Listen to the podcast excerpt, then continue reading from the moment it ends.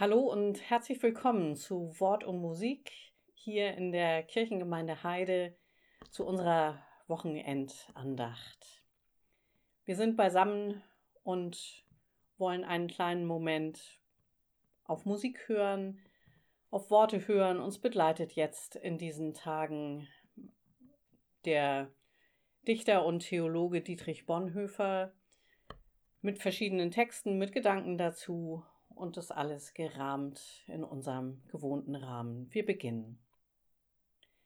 Herr, meine Zeit steht in deinen Händen. Hilf mir durch deine Güte.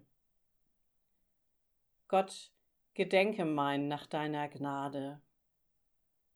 Herr, erhöre mich mit deiner treuen Hilfe. Amen.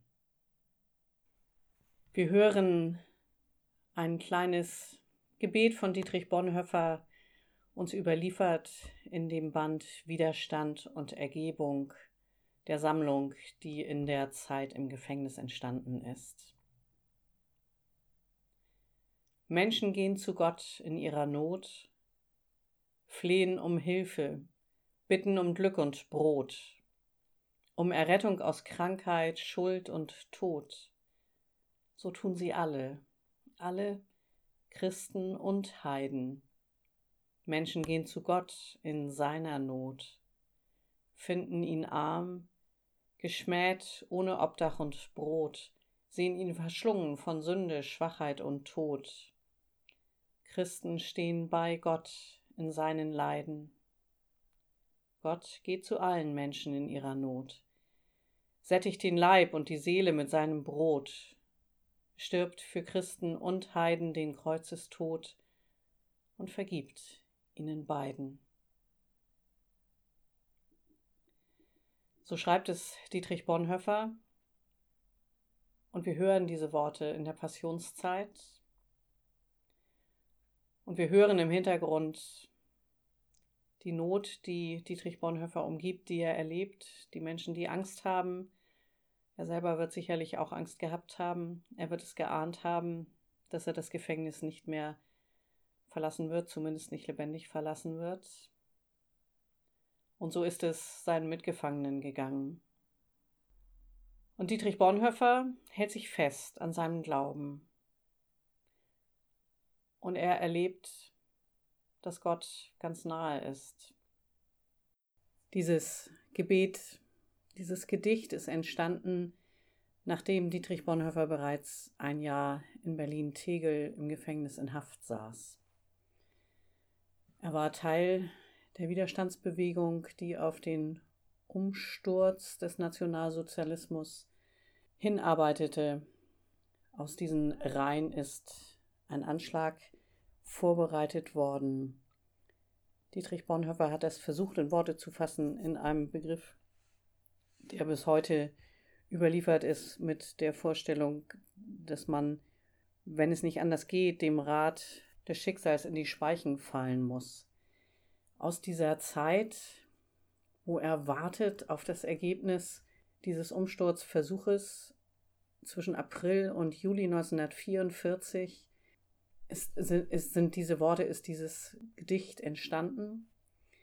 Er hält sich fest an dieser Hoffnung, und er versucht es für sich und die Menschen, die da mit ihm zusammen inhaftiert sind und die auch draußen versuchen, mit der Situation und ihren Möglichkeiten des Widerstandes irgendwie zurechtzukommen und sich aufrecht zu erhalten. Er versucht, das in Worte zu fassen. Und er sieht deutlich, dass es eine Aufgabe ist für den Christen in politisch so schweren Zeiten wie damals, dass es da geboten ist, sich zusammenzutun mit denen, die die Zeichen der Zeit erkennen können, lesen können und die bereit sind, sich einzusetzen für Menschenwürde, für die Stimme zu erheben, für die Schwachen, für die Verfolgten, für Menschen, die ausgegrenzt, ausgeschlossen oder verfolgt und getötet werden. Dass man sich einsetzen muss mit allem, was man zur Verfügung hat mit Wort und mit Tat. So hat er dieses Gebet, dieses Gedicht überschrieben mit dem Titel Christen und Heiden.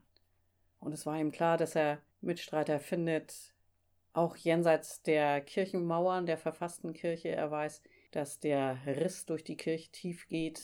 Die Kirche selbst hat nur wenige, die zur bekennenden Kirche gehören. Es gibt viele, viele, die zu Mitläufern geworden sind und die dem Nationalsozialismus die nötige Ideologie Unterfütterung geben. Er richtet sich daran auf, dass Gott in seinem Sohn uns Menschen gezeigt hat, dass er gerade bei den Schwachen und Verfolgten, bei denen, die Schmerz zu leiden haben oder Ungerechtigkeit zu erdulden haben, dass Gott da ganz nah ist. Und die Aufgabe der Christen in schwerer Zeit ist es, ganz nah bei denen zu stehen und sich einzusetzen, die schwach sind, die verfolgt werden, die keine Lobby und keine Stimme haben. Und er geht davon aus, dass Gott zu uns kommt und dass er durch uns wirken möchte, aber dass er auch uns stärken möchte in dem, was wir tun können, in dem, was wir reden können, in dem, wofür wir uns einsetzen. Er will uns Kraft geben durch seine Nähe. Er will uns Kraft geben durch Gottesdienst, durch das Teilen des Abendmahls. Und er will uns Kraft geben durch das Wissen, dass wir, wenn wir für schwache, ausgegrenzte Flüchtlinge, die kein Zuhause haben, Menschen, die kein Obdach haben, dass wir, wenn wir uns an die Seite all dieser stellen, dass wir genau an dem richtigen Platz sind, an dem, an dem Christus sein würde, wenn er heute hier wäre. Das ist unsere Aufgabe, ihm nachzufolgen, dass wir versuchen, das zu tun, was Christus getan hätte.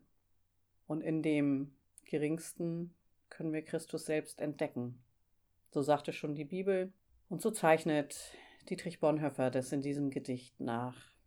Menschen gehen zu Gott in ihrer Not, so tun sie alle, alle Christen und Heiden. Menschen gehen zu Gott in seiner Not.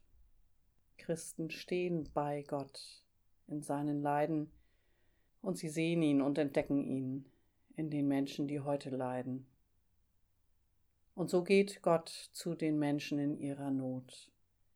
Er sättigt Leib und Seele und er ist da für Christen und Heiden und will uns seine Versöhnung schenken. Mit ihm und wenn es gelingen kann, untereinander, dass Frieden wachsen kann. Amen.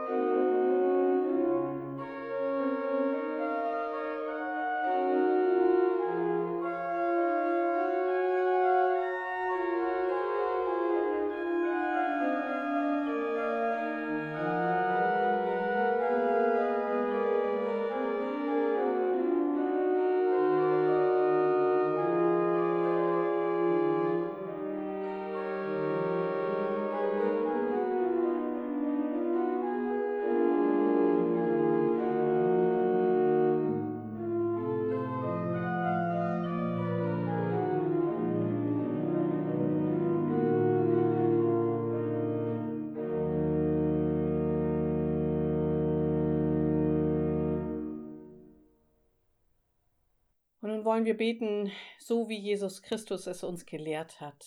Wir sprechen gemeinsam. Vater unser im Himmel, geheiligt werde dein Name, dein Reich komme, dein Wille geschehe, wie im Himmel so auf Erden.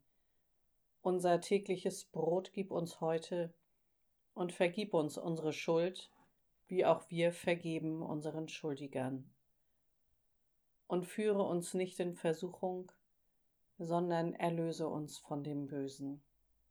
Denn dein ist das Reich und die Kraft und die Herrlichkeit in Ewigkeit. Amen. Und so geht nun hin in dieses Wochenende und in die Tage, die da kommen, im Frieden Gottes. Gott der Herr segne dich und behüte dich. Er lasse leuchten sein Angesicht über dir und sei dir gnädig. Er erhebe sein Angesicht auf dich und schenke dir seinen Frieden. Amen.